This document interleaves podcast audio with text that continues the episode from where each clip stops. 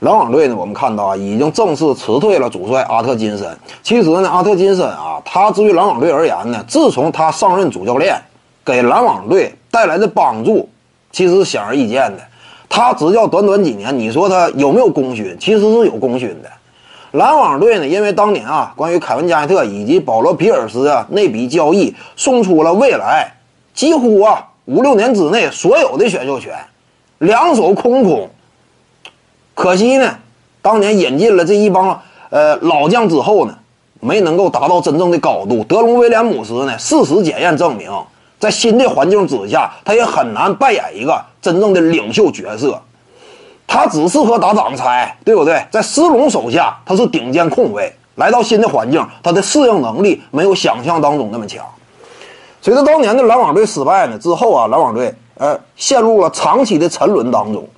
阿特金森到来之后呢，在手里有限的资源的情况之下，选秀顺位没有那么靠前，这帮年轻人天赋也不高的情况之下，可以说带出来了一批年轻人。你比如说典型的丁威迪、勒维尔啊，对不对？这一干年轻人不仅呢，他们个人的数据表现力不错，球队呢也打到了季后赛级别。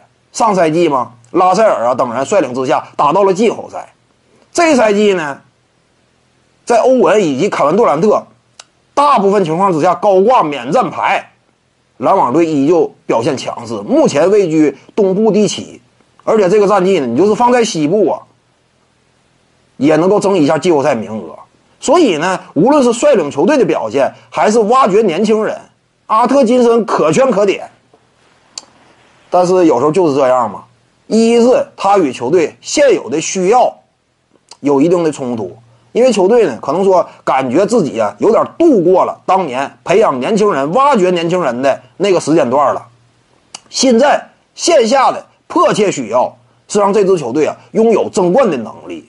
而就争冠的角度呢，阿特金森他以往的履历是不够的，他在主教练岗位之上呢经验尚浅。没有率领球队真正达到过高度，因此呢，可能说篮网队着眼于未来呀，毕竟手里拥有欧文和杜兰特这么两个顶尖球星，冲着争冠的目标使劲，想搭配一个真正有争冠经验和履历的这种教练呢，那也不是不能说人家不对。再有一点呢，就之前也有传言啊，说是阿特金森之所以被篮网队辞退呢，也是因为队内有一些球员对他表示不满。那这个不满呢？虽然说没有指名道姓，但我们也清楚，老一批的篮网队球员，以丁威迪、贾莱特、阿伦、勒维尔等人为首的，他们不可能对主帅不满。呃，正是在阿特金森的手下，这些顺位不高的球员呢，才得到了发挥的发展的机会，对不对？才真正成长起来。他们不可能不满。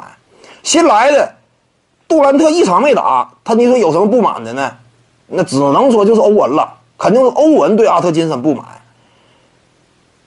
那看来呢，目前篮网队的态度，就是对于欧文和杜兰特的这一对组合，依旧是期待的，照顾欧文的情绪。